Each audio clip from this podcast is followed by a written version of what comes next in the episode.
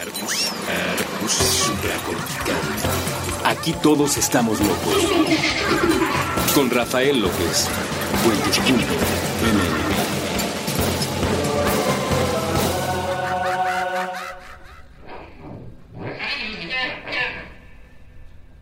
Hola a todos y bienvenidos una vez más a este podcast que se llama Supracortical. Yo soy Rafa López y estoy muy contento de estar platicando con ustedes el día de hoy con un tema que he escuchado mucho por ahí, que es qué tan maduros somos, la madurez y por qué ¿Por qué las generaciones de ahora son tan inmaduras? Y esa es una pregunta muy recurrente de ya esta generación bastante vieja de nosotros, los que tenemos más o menos 30 años. Ya sé, ya sé, el concepto de vejez va cambiando con los años y, de alguna manera eh, ya, ya pertenezco yo a, esta última generación. Eh, de gente que critica a los niños nuevos que nacieron con su iPad y apenas estaba escuchando a mi maestra de ballet, la queridísima eh, Liz Alfonso, que decía, es que ya ahora los niños ni siquiera tienen la capacidad de mover la cabeza, ya nada más mueven los ojos, eso es culpa de los iPads y de los celulares y de toda la tecnología, porque ya la gente ya nada más mueve los ojos y dejas la nariz fija viendo hacia un punto en particular y, y todo lo que ustedes me quieran decir, ya los niños de ahora ya solo esto u otro, ya las nuevas generaciones esto u aquello, es, es algo que me ha llamado a mí la atención mucho eh, a lo largo de toda la vida, cómo, cómo las generaciones anteriores critican a la nueva, pero particularmente donde era muy evidente este proceso era en los escalafones de medicina siempre, siempre, siempre los residentes, para que ustedes se enteren un poquito, cuando terminas de estudiar medicina, antes de convertirte ya propiamente en un médico graduado, tienes que vivir un año de lo que llaman internado. ¿Y por qué le llaman internado? Pues porque vives internado todo el año en el hospital, vives eh, prácticamente ahí, aunque se supone que cada dos días tendrías derecho de salir unas horas. La verdad es que muchas veces pasan semanas antes de que puedas abandonar el hospital y eres el escalafón más bajo de la atención médica de cualquier persona, eres el interno. Y de ahí, una vez que te gradúas como médico, haces un examen en el cual solo un pequeño porcentaje aprueba. Eso no significa que solo un pequeño porcentaje sea bueno, sino que hay muy poquitos lugares para darle a toda la gente que estudió medicina y que quiere hacer una especialidad. Bueno, entras a la especialidad y eso se mide por años de residencia. Ya no estás interno, ya eres residente. Como quien dice, ya ahora sí ya tienes que pensar que no es nada más un ratito que te capturaron, sino que ya vives ahí. Estás en la residencia y en el primer año de residencia y de ahí vas subiendo en el R1, R2, R3, R4, R5, R6, dependiendo de la cantidad de años que soportes vivir ahí antes de que te infartes o antes de que te avientes por un balcón. Por eso, por eso los hospitales ya no tienen ventanas eh, que se puedan abrir, pues porque perdías la matrícula de residentes muy rápidamente. Entonces eh, crearon estas ventanas completas y mejor ponen aire acondicionado para que sí se enfermen de las vías aéreas, pero no tarden un tiempo tan pequeño en morir y afectar la matrícula. Entonces, en estas estructuras eh, jerárquicas médicas donde el residente de más años tiene mayor jerarquía, a mí me llamaba mucho la atención que siempre se criticó al interno y al residente de primer año y en general a la nueva generación. Es que estos residentes de ahora, es que estos internos de ahora, es que no es posible. Y obsérvenlo, obsérvenlo en las pláticas familiares, obsérvenlo en todas estas formas sociales que tenemos de criticar cómo ahora, claro, porque ellos nacieron con el celular, claro, porque ahora ellos sí tenían internet. No, en mis tiempos nos escribíamos cartas y sí sabíamos escribir y, y no poníamos emoticones y no, este, usábamos las palabras completas y las letras como eran. La verdad es que no, no es cierto. Esto suele provenir de una comparación inadecuada que cualquiera que se dedique a la estadística sabe que es inoperante comparar de esta manera a dos generaciones. ¿Por qué?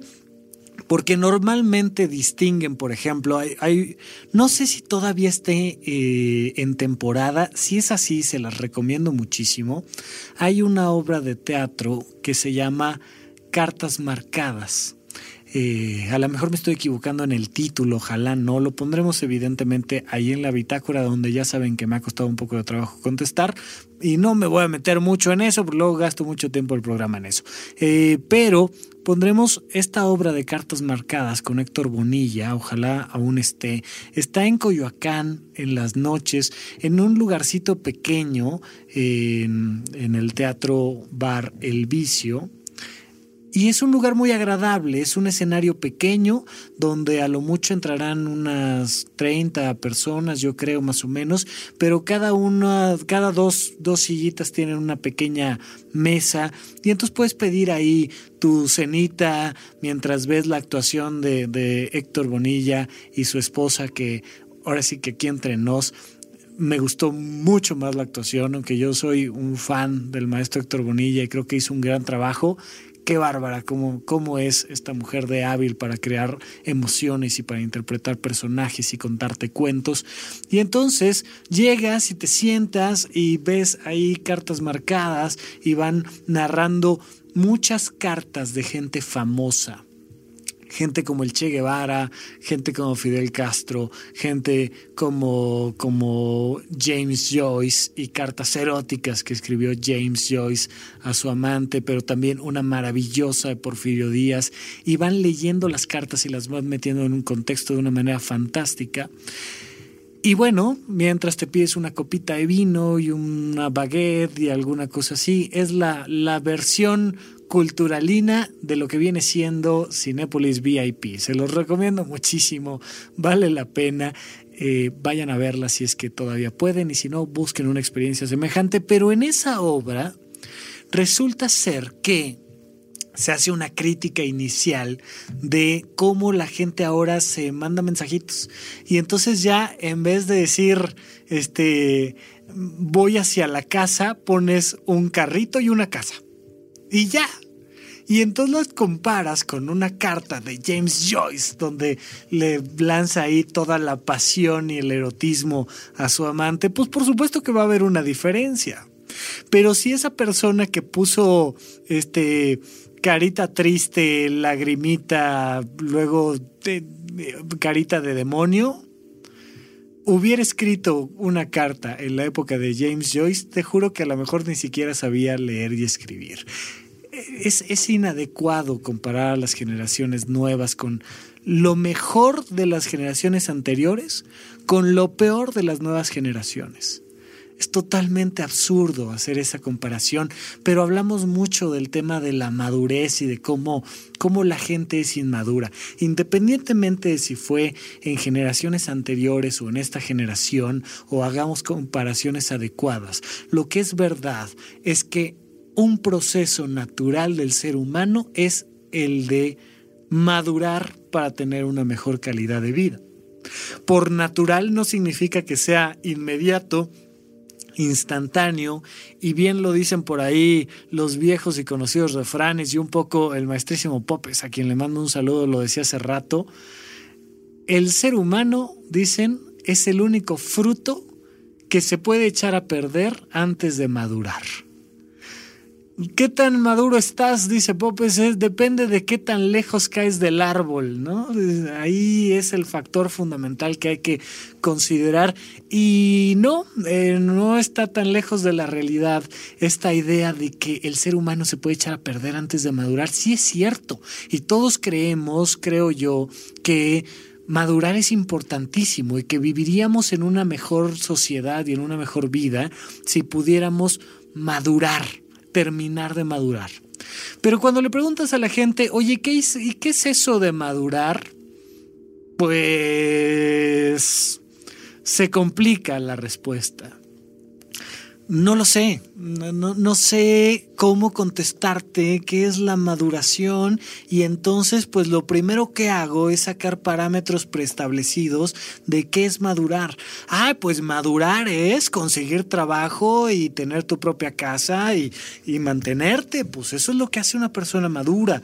O tal vez madurar es sentar cabeza, que siempre se me ha hecho rara esta imagen de sentar cabeza.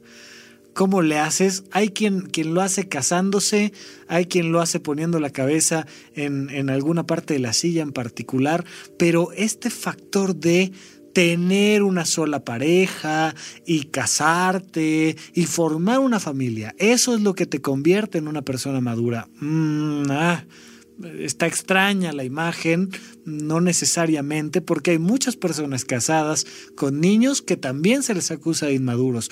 No consumir drogas, seguramente el factor de madurez es cuando cuando ya no sales todos los jueves, viernes, sábados y domingos al consumo de grandes cantidades de alcohol y una que otra sustancia recreativa, sino que ya te quedas en tu casa a estudiar y entonces eres una persona más madura.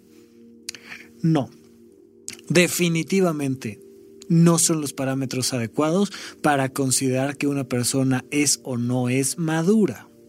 Lo que sí sabemos es que la madurez es un proceso que inicia con el nacimiento. De hecho, en términos médicos, lo primero que madura es eh, el tubo digestivo.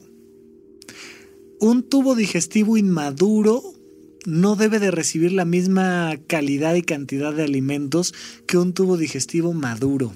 Entonces, hay muchas personas, por ejemplo, que hace algunos años en generaciones anteriores recomendaban quitarle lo antes posible la leche materna a los niños y que ya empezaran a comer huevo, carne, verduras, aunque tuvieran cuatro meses de edad. Mm, ok, ¿cuál es el problema? Que el intestino no ha terminado de madurar. ¿Qué significa eso? que no tiene la capacidad de procesar las sustancias que un intestino adulto puede procesar con naturalidad. Una excelente manera de incrementar la posibilidad de que tu hijo tenga diverso tipo de alergias es darle antes de los seis meses huevo, eh, colorantes artificiales.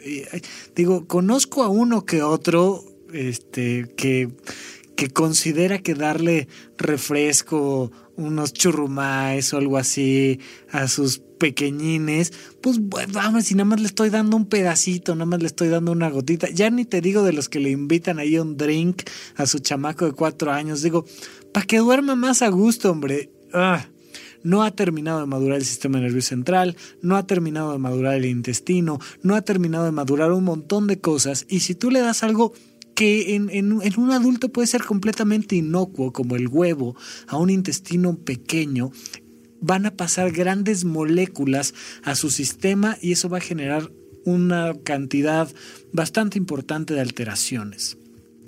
¿Qué es que madure un intestino? Es que tenga la capacidad de recibir moléculas complejas, separarlas y quedarse con el alimento y nutrirse de eso que le estás dando. Mientras que un intestino inmaduro no puede hacer eso. Una cosa, vamos a llamar simple, le va a hacer mucho daño. ¿Podríamos utilizar esta analogía médica para hablar de la madurez psicológica y emocional de las personas? Podría ser interesante, o sea, depende de lo que comes o no, cómo va a estar el asunto, lo platicaremos en, en algunos bloques anteriores, pero definitivamente comencemos por plantear esta situación. Madurar es un proceso, es un proceso que comienza con el nacimiento y que termina con la muerte. Ojalá para entonces hayas madurado, pero ¿qué es eso? Lo vamos a ir platicando a lo largo de esto porque va a haber dos factores fundamentales a lo largo de la historia de vida de cualquier persona, que son los terribles dos años, y vamos a ver por qué son terribles, ya lo hemos comentado en otras ocasiones, pero vamos a ver esos terribles dos años y su importancia para madurar, pero también el proceso de la adolescencia y lo importante que es que los adolescentes sean un dolor de cabeza para los padres. Esa es su meta. ¿A qué se dedica un adolescente? A volver locos a sus papás. Si lo logran, van en un excelente proceso para madurar, lo prometo, pero hay que saber cómo entenderlo y hay que saber cómo leerlo y cómo convertir esa crisis existencial, esa crisis de desarrollo personal en algo muy positivo, en algo que sea bueno para la persona y para la sociedad en sí. Va a ser muy importante que lo platiquemos y lo platicaremos después de un corte, ya que regresemos aquí a supracortical.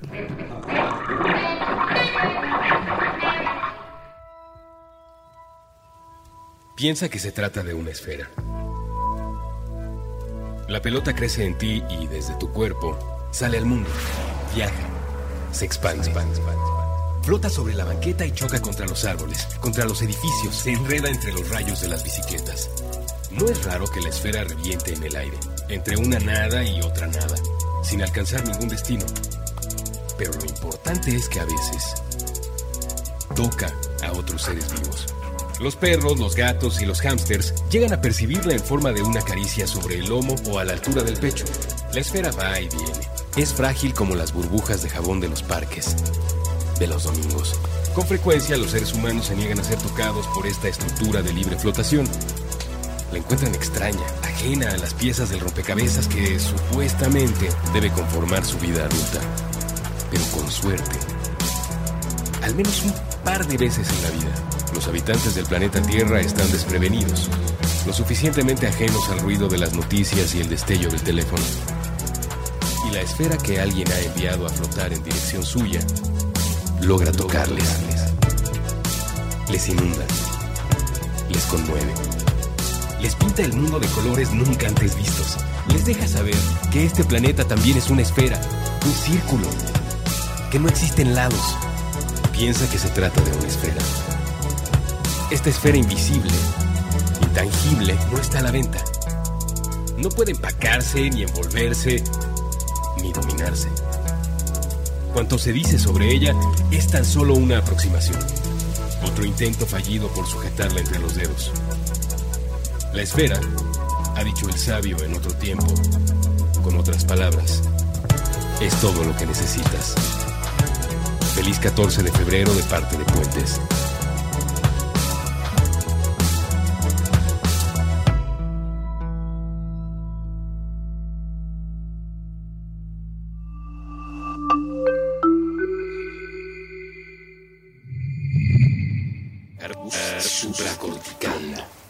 Estamos de regreso con ustedes. Muchísimas gracias por seguirnos escuchando y muchísimas gracias por escuchar puentes.me y todos los contenidos que tiene para ustedes. Cada vez más, afortunadamente, hay un proceso creciente de generadores de contenido, hay más y más propuestas, más diversas, con, con esta iniciativa que, pues si me están escuchando, seguramente les gusta tanto como a mí, de programas ultra especializados de alguna manera para platicar de los Simpson y para platicar de temas de psiquiatría o del agua o de, de, de los, los grandes artistas que son poco valorados porque viven en una estructura rural y porque sus productos no echan lucecitas. Pueden asomarse a todos los contenidos que pueden encontrar en puentes.me y si no les gusta supracortical, los entiendo, los felicito, escojan alguna otra cosa en puentes que les pueda gustar. Mientras tanto, muchísimas gracias a los que se han quedado hasta este momento y han mandado sus mensajes de apoyo y de crítica y de mil cosas a un servidor para que sigamos haciendo el contenido que ustedes quieren hacer. No olviden que me pueden contactar en Twitter como arroba Rafa con doble R en medio. Y mientras tanto, este programa sigue madurando. Sigue madurando gracias a ustedes y vamos a seguir hablando de este proceso de la maduración que tiene que ver en mucho con la infancia y con la adolescencia particularmente con los primeros dos años de vida y con esta crisis que se genera entre el año y medio y los dos años y medio de vida, que es muy interesante, que es cuando la persona vive la capacidad de decirle que no a sus papás. Y es cuando empiezan a hacer berrinches, y es cuando empiezan a, retar a alguien, a una persona.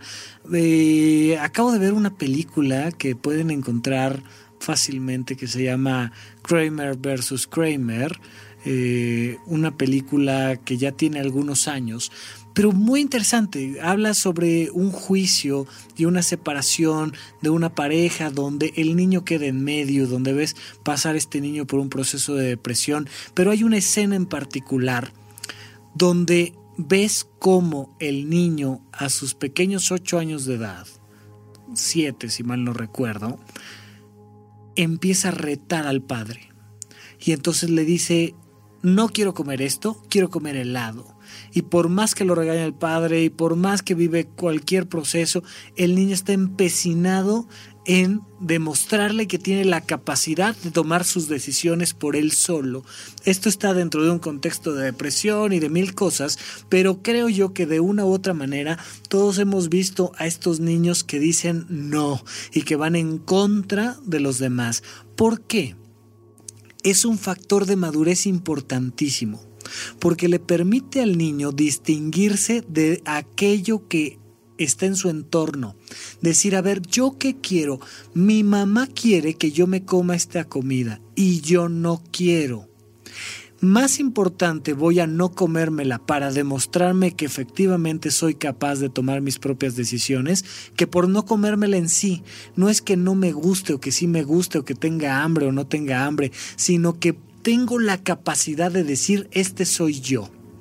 Bueno, son un periodo ahí de canas verdes que le sacan a las mamás durante más o menos un año y ya después más o menos se regularizan y hacen caso y van a la escuela y regresan con su con su calcomanía esta de, estrellita en la frente y se sienten orgullosos por ella, toda, toda la parte bonita de la infancia, ya saben. Y luego viene esta transformación se convierten del Dr. Jekyll y Mr. Hyde, se convierten ahora en este monstruo con barros y medio amorfo. Eh, por ahí hace, hace mucho me encontraba yo una foto de cuando estaba en la secundaria. Qué curioso es uno en la secundaria, hombre. Tienes medio cara, cara de alien. Al menos yo y mis compañeritos así éramos porque ya te creció bastante la cabezota, pero tu mandibulita de niño todavía te hace esta forma ovalada de alien. Pondremos por ahí una, una foto de un, de un adolescente alien o tal vez solo del alien. La mía si la encuentro, como no, pues la pondremos, pero no creo que la vaya yo a encontrar. ya sabes. Este, pero te, tienes esta mandibulita y esta cabezota y tienes cara de niño, pero ya mides tus 2 metros 20, ya sabes, eh, estos niños alargadísimos, eh, jorobados, todavía con sus huesitos infantiles, pero con su voz cambiante y los barros que le salen por todos lados, hasta en los barros le salen barros. Y dentro de ese proceso de madurez física, viene otro proceso de madurez emocional. Ahora todos los adultos están mal. No confíes en nadie mayor de 21 años. Pondremos la canción por ahí también. Pero todos los adultos están mal especialmente mis papás. Todos los adultos son unos, imbéciles, pero además me tocó caer exactamente en la familia que no entiende nada. Ay, ma, es que no entiendes. Ay, pa, es que tú no sabes. Es que no comprendes lo importante de la vida. Que no sabes que lo importante de la vida es este eh, mi novio del cual estoy perdidamente enamorada y por fin encontré el amor de mi vida desde hace dos días y este el grupo el grupo musical del momento, ¿no? Y entonces te, te, sacan estos parámetros extraños, pero ellos juran que entienden perfectamente la importancia del mundo y quieren salvar al mundo con actos ecologistas de medio centavo y, y se enamoran a diestra y siniestra, y, pero especialmente quiero enfocarme en este factor donde consideran que todos los adultos están mal. Es importantísimo que los adolescentes cuestionen a los adultos. Ese es un servicio a la comunidad que los adultos no hemos logrado entender. ¿Qué queremos los adultos?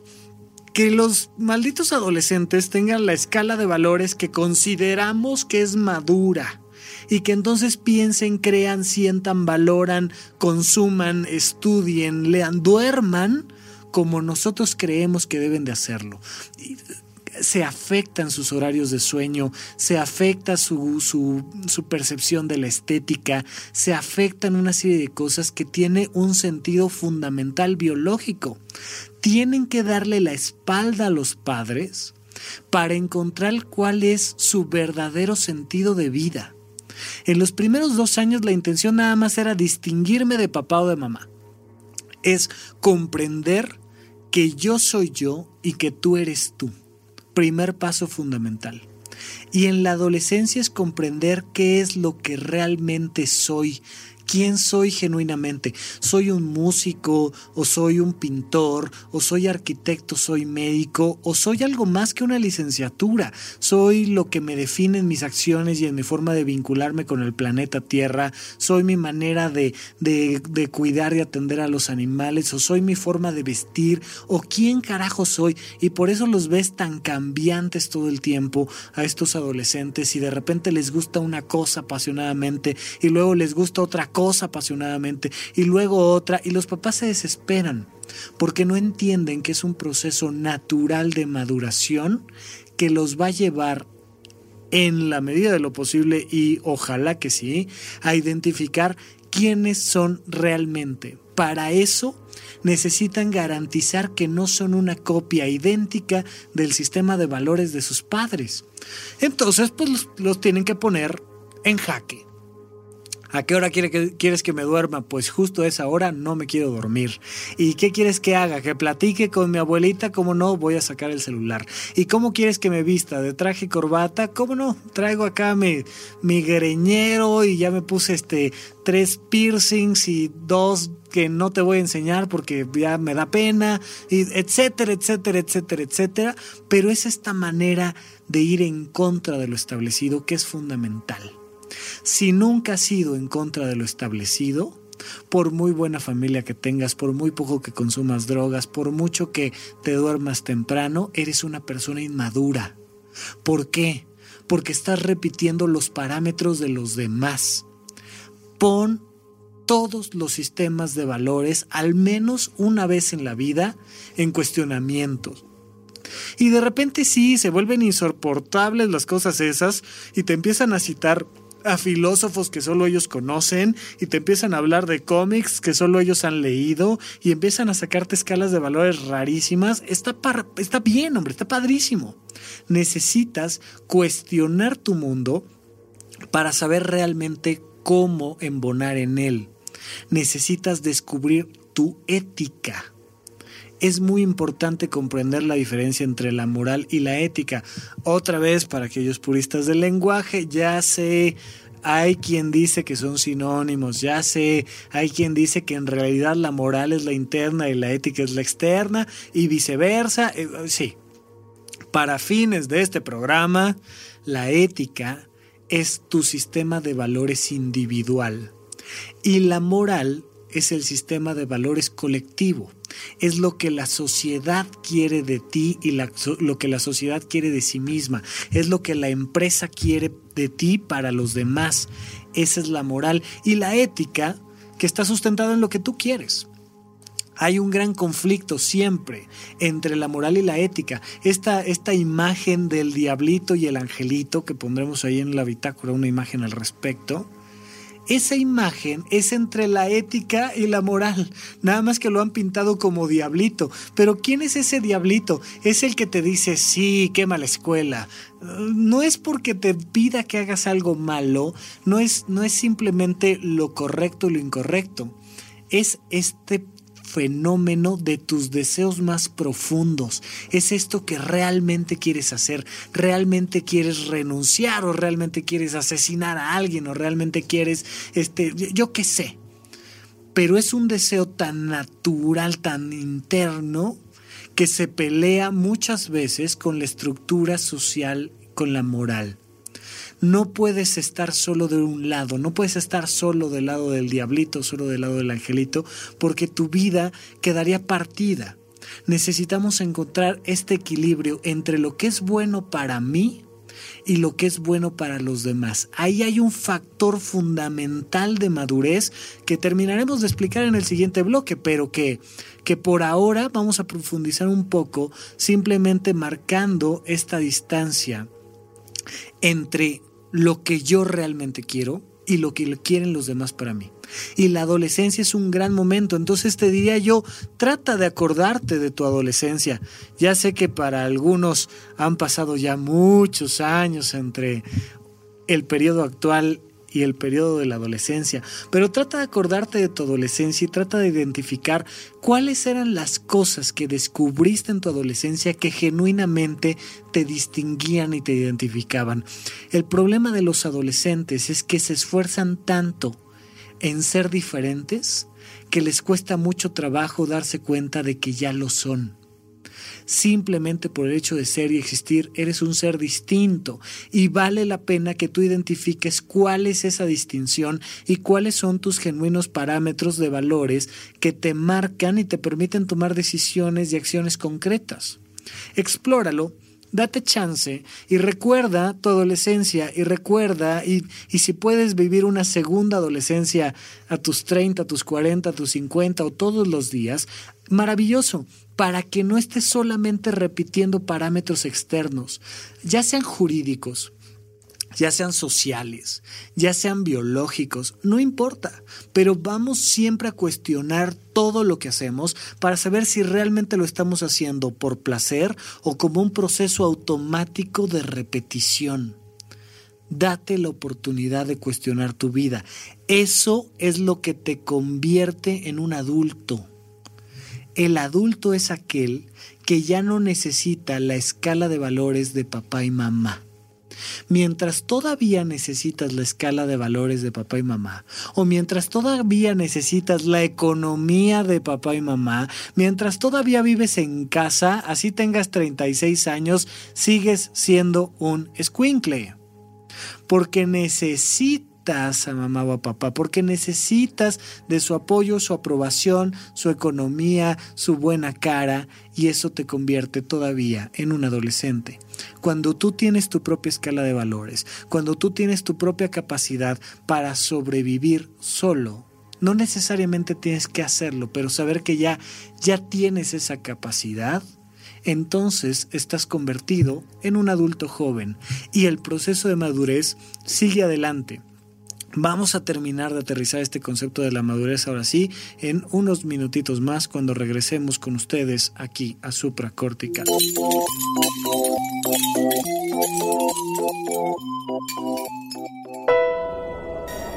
Alianza Rebelde. Conversaciones sobre una galaxia muy, muy lejana. Nuevo episodio todos los viernes a las 9 pm. Con Julio Martínez Ríos, Boludo y Russo. Fuentes.ml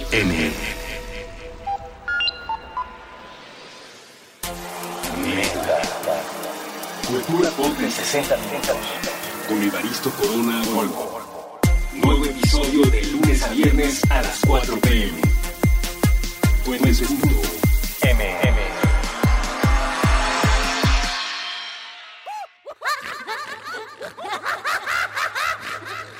Gracias por seguir platicando con nosotros. Yo soy Rafa López y estamos aquí en Supracortical platicando un poquito de la madurez. Ahora sí vamos a entrarle a una, a una, a una definición mm, un poquito más concreta sobre la madurez con fines exclusivos de este programa. La madurez sería, por tanto, regresando a mi analogía con el intestino, sería la capacidad de enfrentarse a un conflicto y resolverlo de la mejor manera, de la manera más productiva, de la manera más rápida, de la manera más fácil. ¿Cuál es el problema de este intestino? Que se enfrenta a un problema. ¿Cuál es el problema? Una molécula compleja y no tiene la capacidad ni de procesarla, destruirla, ni de asimilarla, ni de incorporarla como parte del alimento. Y lo que termina sucediendo es que incorporas veneno a tu sistema.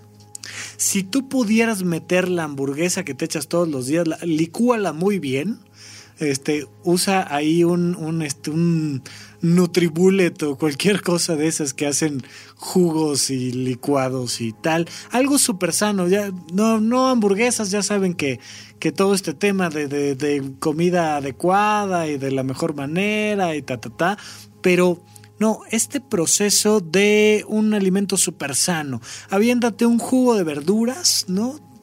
Sanísimos, verduras sin conservadores, verduras crecidas a, medio milímetro cada seis años, ya sabes, de estas que tardan un jitomatito en crecer y porque no, no tienen hormonas y no tienen estimulantes, hazte un buen juguito de esos, de un buen alimento. Y luego inyéctatelo en la sangre vas a ver qué te pasa. te vas a morir. ¿Por qué? Porque necesita un proceso, necesita un procedimiento que hace tu boca, tu saliva, tus intestinos, que hace todo el sistema sanguíneo para filtrar y absorber única y exclusivamente los nutrientes de ese jugo tan maravilloso que te acabas de preparar. Este intestino maduro tiene la capacidad de enfrentarse a un problema, una hamburguesa o un jugo, y extraer de él los nutrientes de la manera más rápida y eficiente posible para transformarlos en alimento para tu cuerpo. El mismo jugo maravilloso que te acabas de hacer súper vegetariano, déjalo tres días en tu estómago. Nada más, ahí estancado. Vas a ver lo que te pasa. si no eficientizas ese proceso, si no logras darle la velocidad necesaria, no vas a llegar a convertirlo en nutrientes, sino en un conflicto, sino en un veneno, en un daño, simplemente por dejarlo ahí deja a un recién egresado de preparatoria suficiente tiempo en carrera de filosofía y letras en la UNAM, ahí déjalo, ahí déjalo seis años, ocho años, diez años y vas a ver en lo que se convierte la cosa esa. ¿Por qué? Porque no tenemos un sistema maduro que nos permita egresarlo por donde quiera que haya que egresar ya sea el alimento o a estos chicos estudiantes pero hay que terminar de sacarlo, hombre, como sea, pero hay que sacarlo y hay que sacarle de él el, el mayor beneficio posible para que sea un nutriente para la sociedad. Bueno, en nuestra vida cotidiana siempre nos estamos enfrentando a conflictos y procesos. Siempre, siempre hay que ver cómo llegar del punto A al punto B, al punto B. ¿Quién determina el punto B? Tú determinas el punto B. No necesitas que nadie más te diga dónde quieres llegar. La madurez no es cumplir con parámetros preestablecidos. La madurez es que logres convertirte en la persona que tú te quieres convertir de la manera más rápida, más eficiente, más placentera posible. Entonces eres una persona madura. Es una ruta de toma de decisiones. ¿Qué pasa con las personas inmaduras? Que les presentas un pequeñito conflicto y hacen un drama, no, no, no, no, no, no. Pasa muchísimo y siempre pues es la analogía más fácil en relaciones de pareja donde, ah, es que no es posible que no hayas este, guardado los calcetines en el cajón. Y bueno, es explosión, meten temas de abogados, avientan platos, avientan los calcetines junto con, con el marido por el balcón, algo pero no tienes la capacidad de procesar un conflicto. ¿Qué tan maduro eres? Eres tan maduro como los conflictos que puedes procesar de manera placentera. Otra vez, me trabé un poquito. Eres tan maduro como los conflictos que puedes procesar de manera placentera.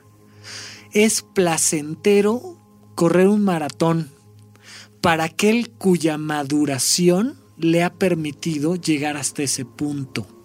Tuvo que vivir una serie de procesos, pero ahora su capacidad para ir del punto A al punto B, así sea un maratón, es de la manera más rápida, más sana y más eficiente y placentera posible. Es una persona muy madura, al menos motrizmente, específicamente para concretar un maratón. Hay personas que se quieren casar, pero que no quieren vivir el proceso de todo lo que implica el matrimonio.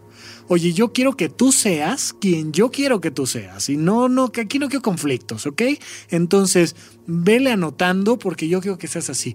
Medio se sale un gramo de lugar, híjole. Y entonces no tengo la madurez suficiente para hablar de un problema. La gente te lo dice, la gente te dice qué tan madura es. La gente te... Yo no soporto que me mientan, hazme el bendito favor. Tenemos por ahí un programa completo que se llama Cómo engañar a un psiquiatra, donde hablamos sobre las mentiras. Todo el tiempo te están mintiendo y si tú dices yo no soporto que me mientan, tienes un tema de inmadurez de inmadurez emocional muy importante, porque la gente miente.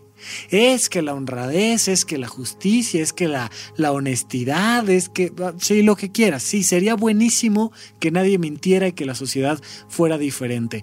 Pero en México te cae, o sea, te cae que te vas a aventar el tirito de no ser capaz de soportar que los demás te mientan en esta ciudad, en este país.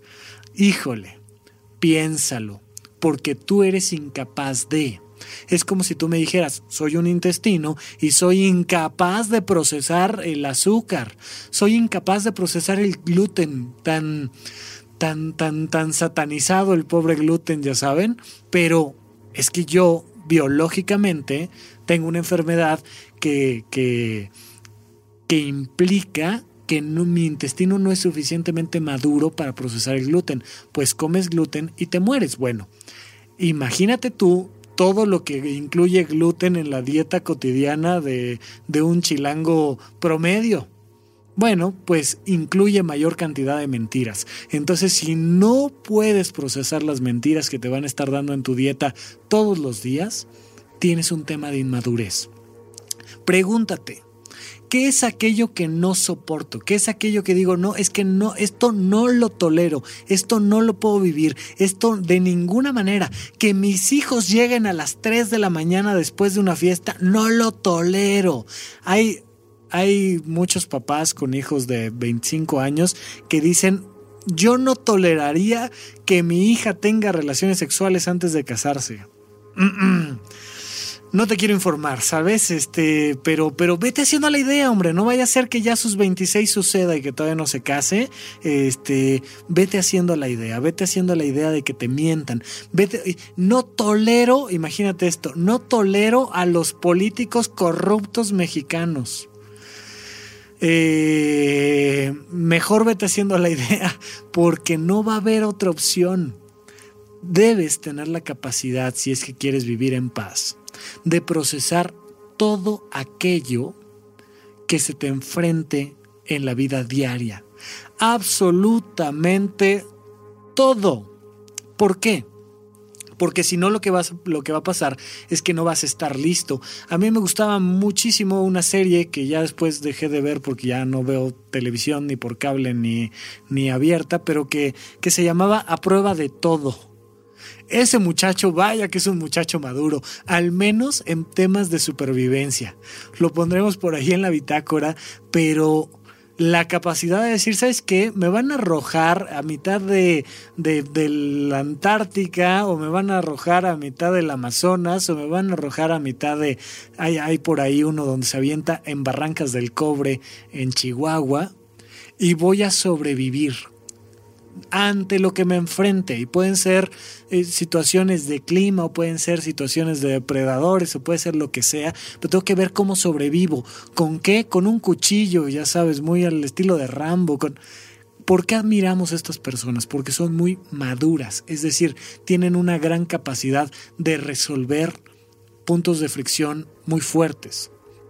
¿Por qué admiramos de repente a personas que, que tuvieron un accidente, terminan en silla de ruedas y después se convierten en atletas paralímpicos, porque fueron suficientemente maduros de enfrentarse a una situación. Entonces yo quiero que te preguntes, ¿cuáles son aquellas situaciones que no soporto? Y empieza a trabajarlas. Empieza a encontrar la manera de cómo sí soportarlas. Soportarlas de manera placentera no significa no hacer nada al respecto. Es decir, no te estoy diciendo que no busques cómo resolver y cómo, eh, por ejemplo, tu, tu trabajador te está mintiendo todos los días, pues a lo mejor vas a tener que correrlo, a lo mejor vas a tener que conseguir otro, a lo mejor vas a tener que hablar con él, a lo mejor vas a tener que sancionarlo. Sí, claro, estoy hablando de esta capacidad emocional para encontrar de hecho la mejor respuesta ante esa situación. Entonces, estoy enfrentado a un problema de pareja. Muy bien, resuélvelo. Es que, ¿cómo crees que fuera capaz de hacerme esto? Sí, pero ya te lo hizo. ¿Qué vas a hacer al respecto? Oye, pero es que yo nunca esperé que mi padre me fuera a decir, pero ya te lo dijo. ¿Qué vas a hacer al respecto? La pregunta es, ¿Qué vas a hacer al respecto? Punto número uno, acepta que ya sucedió si es que ya sucedió o acepta que puede suceder si es que no ha sucedido. Punto número dos, pregúntate, ante esa situación, ¿qué hago al respecto? Japón, por ejemplo, tiene una sociedad mucho más madura en términos de protección civil. Y entonces de repente tiembla, por todo el tiempo tiembla, tienen terremotos tremendos y se acaba su ciudad y la tienen que reconstruir. Entonces tienen una capacidad para decir, se cayó, se cayó y vamos a reconstruir se acabó. Hay por ahí este, en YouTube una imagen de cómo corrigieron un bache enorme en 24 horas. Tienen mucha más madurez cívica que nosotros, claro. Nosotros tenemos un montón de bachecitos y, ya por ahí Horacio Villalobos festejó el cumpleaños del bache que está enfrente de, de su casa y le llevaron pastelito y velas y todo el asunto. Y entonces nuestra madurez social va a depender de nuestra capacidad para enfrentarnos a la realidad. Nuestra madurez individual va a depender de nuestra capacidad para encontrar la mejor respuesta, la mejor decisión ante aquellos conflictos que tenemos en la vida.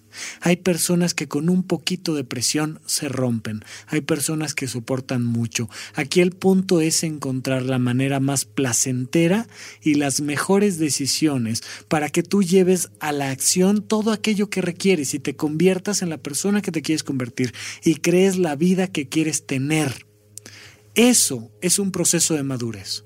No se puede medir por edad, no se puede medir por condición social, no se puede medir por cuántos hijos tienes. Madurar es simplemente ser capaz de convertir la vida en un parque de diversiones para que te la pases increíble.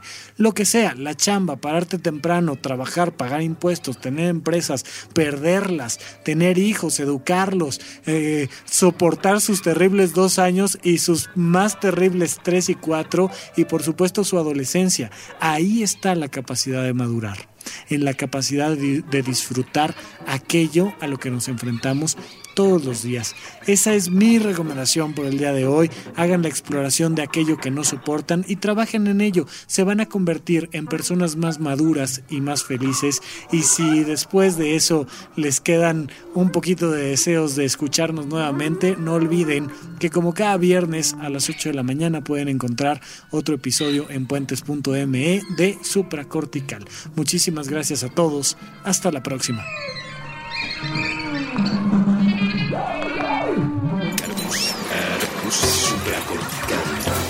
Aquí todos estamos locos. Con Rafael López.